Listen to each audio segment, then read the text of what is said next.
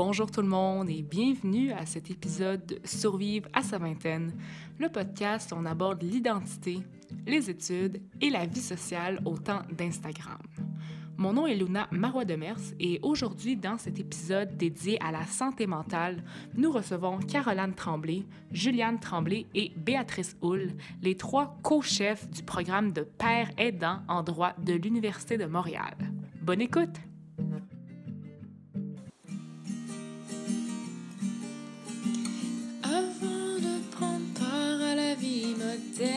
Les enfants et la crise de la quarantaine, il faut survivre à sa vingtaine. Bonjour tout le monde et bienvenue à cet épisode spécial de Survivre à sa vingtaine. On s'y attendait pas, on l'a tourné, tout le monde revient en ligne, alors on s'est dit pourquoi pas créer un peu un épisode euh, de secours. Donc, voici Briser la vitre en cas d'urgence. Aujourd'hui, on est joint non pas par un invité, mais par trois invités. Euh, Est-ce que vous voulez vous présenter? Euh, oui, ben dans le fond, je peux commencer. Euh, moi, mon nom, c'est euh, Juliane Tremblay. Euh, je suis étudiante de troisième année euh, à l'Université de Montréal en droit. Euh, Puis c'est ça, dans le fond, moi, je suis co-chef euh, du euh, PADUM avec mes deux collègues. Euh, ben, bonjour, moi c'est Caroline Tremblay, étudiante de troisième année aussi en droit. Euh, je suis aussi euh, co-chef cette année euh, du PADOM avec euh, Juliane et Béatrice. Euh, salut, ben là vous allez trouver ça redondant. Euh, moi c'est c'est Béatrice, euh, je suis aussi en troisième année en droit à l'université de Montréal et euh, je suis aussi ben, et la troisième co-chef en fait là, euh, cette année du PADOM. OK, donc euh, ben, pour les gens qui nous écoutent et qui ne sont pas à l'UDM et qui se demandent pourquoi de tous les comités, parce que ceux qui le savent savent qu'il y a énormément de comités en droit, justement quand on fait, euh, je pense, un peu nos portes ouvertes, on doit remplir quasiment trois facultés. Donc, la raison pour laquelle on vous a choisi, c'est que aux alentours de novembre, où on a trouvé notre épisode Kit de survie, dans euh, le corridor, je suis tombée sur un comité qui faisait aussi des kits de survie pour les finaux. Donc, je me suis dit, ça doit être un signe. Pourquoi ne pas faire une collaboration avec elle? Donc, euh, si on commence maintenant avec, euh, vous vous êtes présenté comme étant membre du PADUM. C'est quoi le PADUM exactement? Euh, ben, je peux commencer un peu euh, avec une petite définition de c'est quoi le PADOM. Euh, donc, dans le fond, le PADOM, c'est un centre d'écoute ponctuel de par aidants qui sont des étudiants de la faculté de droit, qui font ça pour les étudiants de la faculté de droit. Euh, donc, on peut décrire ça un peu comme un safe space confidentiel, gratuit, où est-ce que les étudiants peuvent venir parler de ce qui va pas, que ça soit au niveau scolaire, personnel, familial. Donc, c'est vraiment un lieu qui vise à favoriser le bien-être psychologique des étudiants dans la faculté. Oui, dans le fond, si je peux ajouter un peu, euh, le PADUM a été créé en 2016, donc ça fait déjà cinq ans euh, que le PADUM a été créé. Euh, dans le fond, c'est un de nos professeurs de l'Université de Montréal, de la faculté de droit, qui a créé, euh, qui a eu l'initiative, en fait, là, de faire ce programme-là. Donc, c'est Julie Biron. Elle a eu l'idée, là, je vais vous conter une petite anecdote qu'elle m'a mentionnée. Elle a eu l'idée parce que, comme professeure, elle devait interagir souvent avec les étudiants, puis les étudiants venaient la voir beaucoup et euh, se confier à elle. Euh, si on parle à Julie, on le sait tout de suite que euh, elle est très chaleureuse, donc c'est comme propice à vouloir sortir ses émotions quand on est avec elle. Puis ça lui faisait plaisir d'aider les étudiants, mais à un certain point là, c'était rendu un peu trop lourd pour elle. Donc, elle s'est dit, qu'est-ce que je peux faire là pour régler cette situation-là? Donc, c'est elle vraiment qui a créé le, euh, le PADUM. C'est elle qui a, qui a vraiment pris l'initiative d'aller euh, chercher les ressources nécessaires pour ça. Euh, puis, suite à ça, dans le fond, il y a plusieurs facultés de l'Université de Montréal qui ont créé le même programme de père aidant. Donc, c'est vraiment c'est vraiment super de voir à quel point on a euh, réussi à, à, normaliser un peu là, euh, euh, la, santé mentale. Parfait. Si on va d'un point de vue un peu plus personnel, pour quelles raisons, étant donné qu'on vient de dire qu'il y avait tellement de comités à la faculté de droit, vous, c'est vraiment devant ce kiosque-là que vous êtes arrêté, vous avez dit c'est celui-là, c'est pas l'autre qui est à côté. Donc, qu'est-ce qui a motivé votre choix? Euh, si vous voulez, je peux commencer. Euh, moi, ça fait deux ans que je suis dans le PADUM, donc j'ai commencé l'année passée comme euh, père aidante de section. Moi, en première année, j'étais une petite fille de la rive sud, un peu perdue, qui se fait pitcher dans une classe de droit où est-ce que tout le monde a tellement l'air de savoir qu'est-ce qu'ils font. Euh, moi, j'avais aucune idée de ce que je faisais. J'étais perdue dans mes cours. Euh, le Padum, ça a vraiment comme été un, point de... Quand j'ai découvert le Padum, j'étais comme, wow, c'est tellement bien de savoir qu'il y a un endroit, il y a des personnes qui sont là pour essayer de nous aider à comprendre ce qu'on vit. Puis euh, surtout quand moi, c'est la première fois de ma vie que je peux dire que j'ai vraiment vécu de l'anxiété de, performance. Donc, de comprendre un peu, de, de savoir ce que j'ai, puis d'avoir quelqu'un qui était là pour m'écouter, c'est ça qui a fait en sorte que j'ai découvert le Padum en voyant le petit kiosque sur le coin, euh, en voyant tous les comités. Puis euh, c'est là qu'est parti le Padum. Euh, oui, donc euh, ben moi dans le fond la raison pourquoi euh, j'ai décidé de faire partie du Padum, dans le fond moi je me suis j'ai postulé l'année passée donc pour faire partie du Padum cette année parce que j'étais très perdue quand je suis arrivée au bac en droit.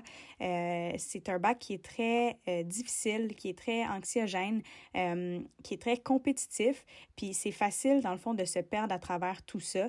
le nombre de conférences qu'on a, d'événements euh, de réseautage. Puis c'est assez facile là, de, de, de, pouvoir là, euh, avoir de l'anxiété suite à ça. Puis moi, j'en ai vécu beaucoup. Euh, puis quand j'ai découvert le PADOM, j'ai trouvé que c'était tellement un programme qui était exceptionnel. je ne savais pas qu'il y avait ça au sein de notre faculté.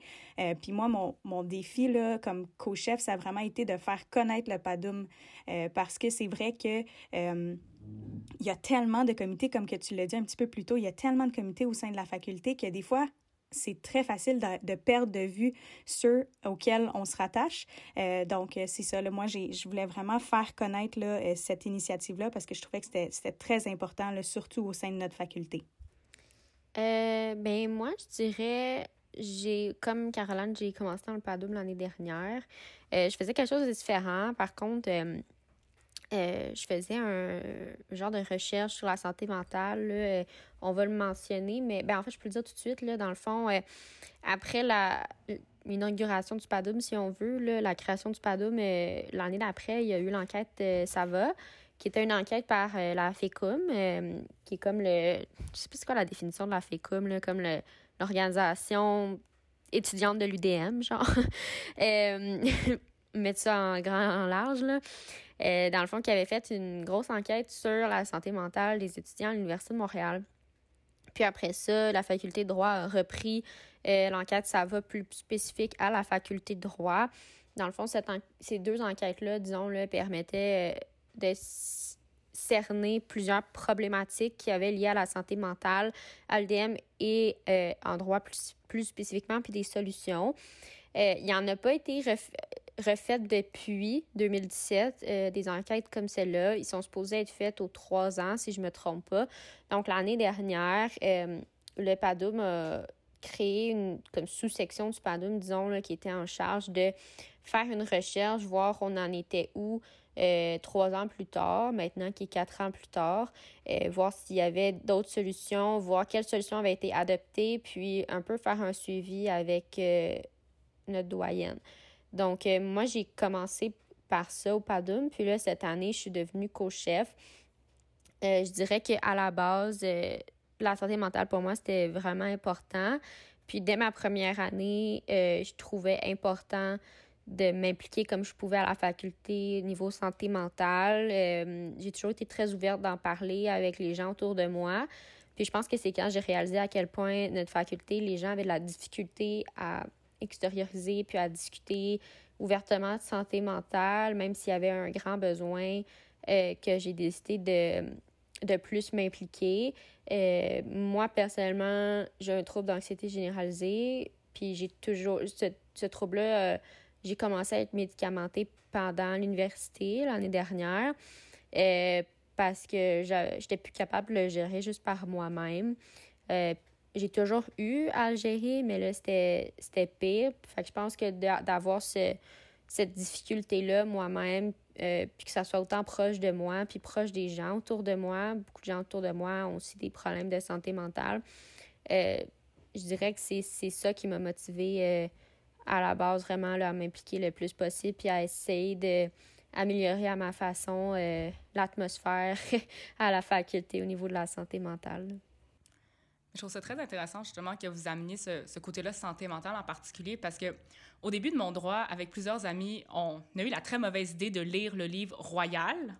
Et chaque fois qu'on voyait quelque chose qui ressemblait, on se disait, ah, oh, mais on va faire un épisode de podcast, on va comparer Royal à un petit peu la vraie vie et ça va faire un épisode de podcast très agréable. Jusqu'à ce qu'on réalise vraiment que c'était pas drôle et que tous les événements qui semblaient un petit peu caricaturales sont vraiment arrivés et on a vécu des événements quand même assez similaires. Et là, on s'est dit, il faut trouver une autre manière de traiter ce sujet-là dans le podcast. Et en particulier aussi parce que survivre à sa vingtaine, c'est plus vraiment, on pourrait dire en ce moment, ah, la responsabilité, ah, euh, la compétition. C'est vraiment rendu survivre dans un climat de pandémie avec justement l'anxiété, la pression de performance. Et on se tourne vers vous, les spécialistes du PADUM, pour peut-être des conseils, comment gérer tout ce climat d'incertitude, des cours en ligne, des professeurs avec le micro fermé, comment on survit à tout ça? Ben, as dit les professionnels, je trouve drôle. Je trouve ça drôle que tu dis ça parce que euh, après deux ans de pandémie, on commence à l'être. on est presque des professionnels.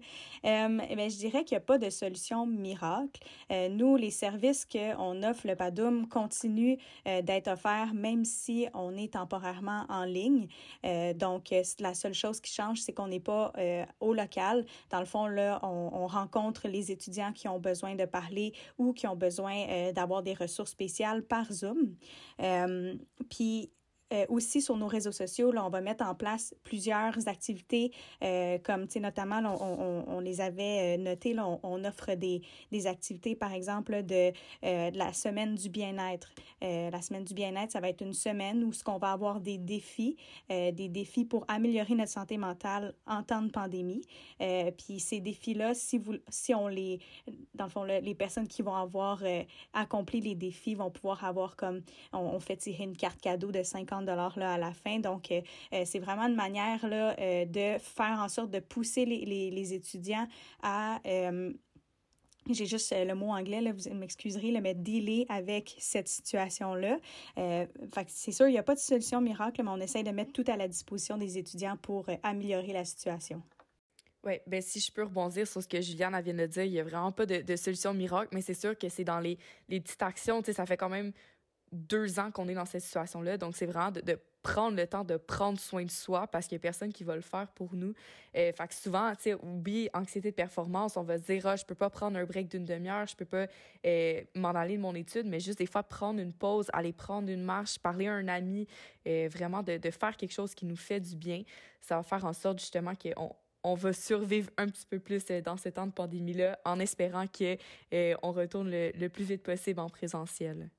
Puis je pense que le PADOM est encore plus important en temps de pandémie qu'avant, même s'il était déjà très important euh, pré-pandémie, dans le sens que euh, avant la pandémie, comme à notre première année de bac, nous, euh, on voyait dans les corridors les affiches du PADOM, on, on voyait professeur Biron qui nous en parlait en personne. On passait devant l'AED, qui était une ressource qui pouvait référer aussi. on pouvait se rendre physiquement au neuvième étage, au Pandoum, il y avait il y avait des gens qui nous entouraient plus physiquement, mais là, d'être en ligne, il y a une certaine déconnexion qu'on ressent. Puis on dirait que les gens ont beaucoup plus de difficultés maintenant à aller chercher cette aide-là qui est disponible pour eux parce que vu qu'on est à distance, c'est comme si elle était plus accessible. C'est, euh, c'est, différent. Il n'y a plus quelqu'un dans le corridor pour te, te dire le pardon est par là.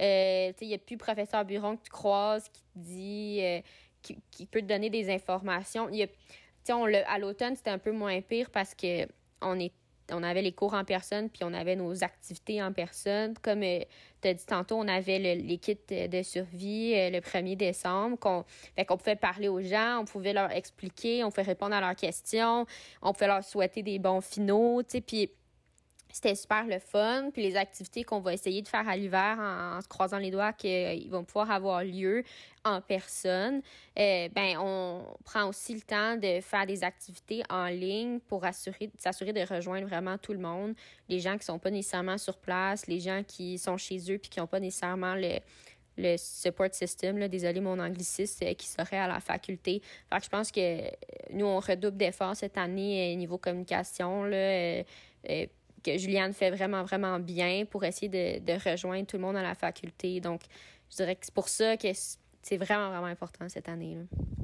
Donc, on parle beaucoup d'anxiété, de pression de performance et je peux quand même dire que je suis assez surprise que ce soit à ce point-là répandu dans un département plutôt que dans l'autre, parce que pour avoir fait un autre programme avant le droit, c'est pas des mots qui revenaient souvent. On n'avait pas, par exemple, moi j'ai eu une professeure en droit constitutionnel qui a vraiment commencé son cours en nous parlant de cette compétition malsaine et en vraiment faisant tout un préambule là-dessus. Et est-ce que vous auriez peut-être une hypothèse pour la raison pour laquelle anxiété, pression de performance, c'est vraiment des mots qu'on connaît à la faculté de droit, alors que dans d'autres facultés, c'est vraiment d'autres enjeux qui sont au cœur?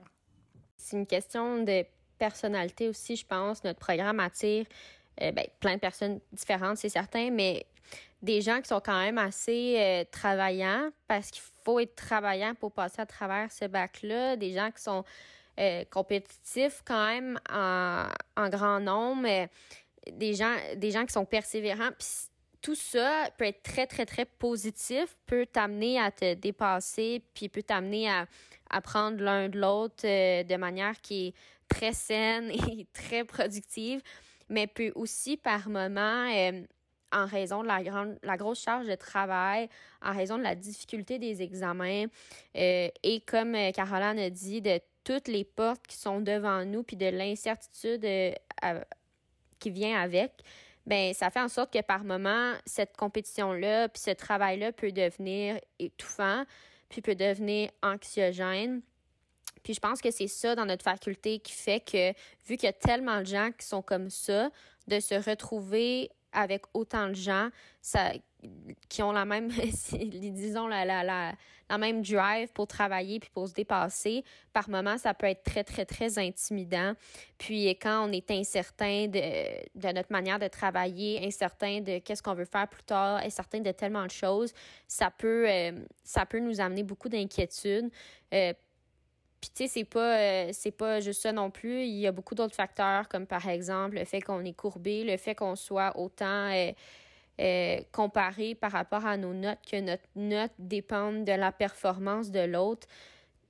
C'est un autre facteur qui, qui, qui ajoute à cette atmosphère de compétition, puis qui fait que quand on, quand on oublie là, que je veux dire, c'est vraiment, euh, vraiment juste un programme, puis qu'on est là pour apprendre, puis que, on va tous réussir de notre, manière plus tard. Quand on oublie, puis quand on rentre vraiment dedans, là, ça peut, euh, ça peut être difficile. Puis ça a été démontré aussi là, dans l'enquête, euh, ça va que je parlais tantôt, les chiffres de notre faculté sont pas les plus encourageants.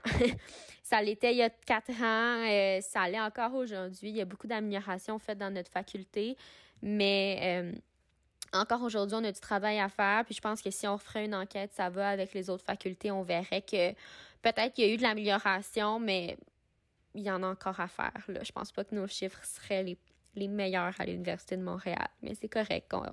On, ça, ça vient avec euh, notre faculté. Puis nous, on essaie juste de, de trouver des ressources pour euh, être un support pour ça. Mais si je peux rebondir aussi sur ce que Béatrice a dit, là, je trouve que c'est c'est super vrai ce qu'elle amène là, dans le sens que euh, avec la pandémie, c'est encore plus important notre euh, notre rôle au sein de la faculté. Euh, tu sais pour avoir vécu personnellement là, le en ligne et le euh, en présentiel qui est comme le, le nouveau terme qu'on utilise depuis la pandémie pour dire en, en, présence c'est que à distance, tu vois beaucoup moins euh, le fait que tu n'es pas la seule à, ressentir cette pression-là, cette anxiété-là, euh, puis cette détresse-là euh, dans notre baccalauréat qui est difficile.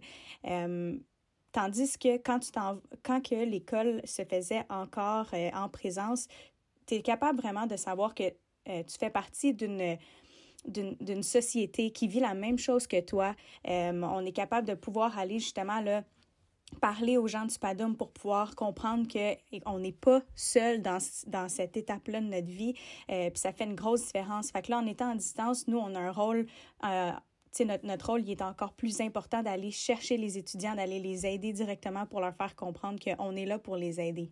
Alors, pour conclure, je sais que vous avez déjà mentionné la semaine du bien-être, mais là, c'est votre temps, c'est votre plateforme en ce moment pour promouvoir les activités du PADUM. Donc, est-ce qu'il y a des activités euh, qu'on devrait regarder sur nos médias sociaux? Comment être en contact? Comment savoir c'est quoi vos activités? C'est quoi qui s'en vient? Euh? Euh, ben, je peux peut-être commencer avec ça parce que dans le fond, moi, je m'occupe de tout ce qui est tout ce qui est réseaux sociaux pour le PADUM.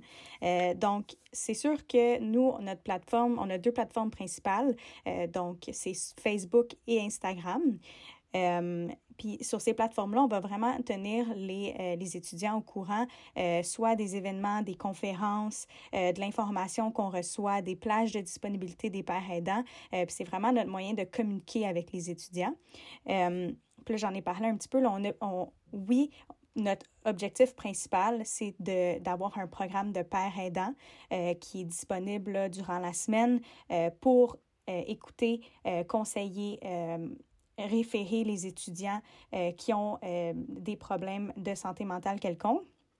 Par contre, là, on essaie de faire connaître euh, et sensibiliser les gens à la santé mentale euh, par d'autres moyens, comme par exemple, euh, on, a des événements euh, cette session-ci qui ont été faits et qui sont planifiés pour la prochaine session. je peux en parler brièvement. Là, comme, comme tu en mentionnais plus tôt, là, on, a, on avait des survival kits qu'on distribuait à la session d'automne. Des survival kits, c'est comme le kit parfait pour essayer de bien passer au travers d'une session d'examen. Donc, par exemple, dans les petits kits, là, il y avait des, des balles de stress des crayons, des post-it, des souligneurs. Donc, euh, euh, c'était pour essayer d'amener un petit baume euh, sur le cœur des étudiants puis essayer de les aider à passer au travers leur session.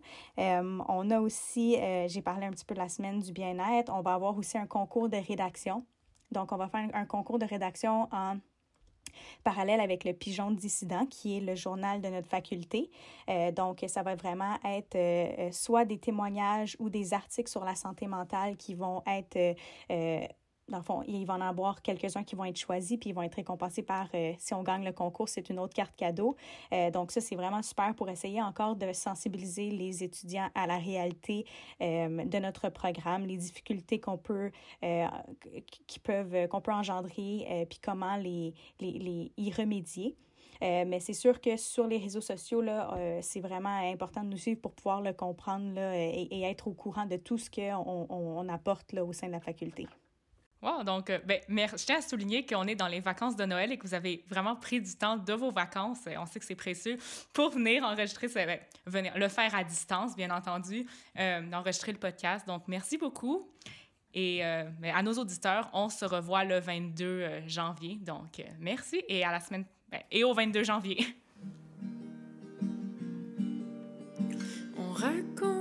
vie à l'antenne en espérant pas le regretter dans la trentaine. Mais c'est comme ça qu'on survit à notre vingtaine.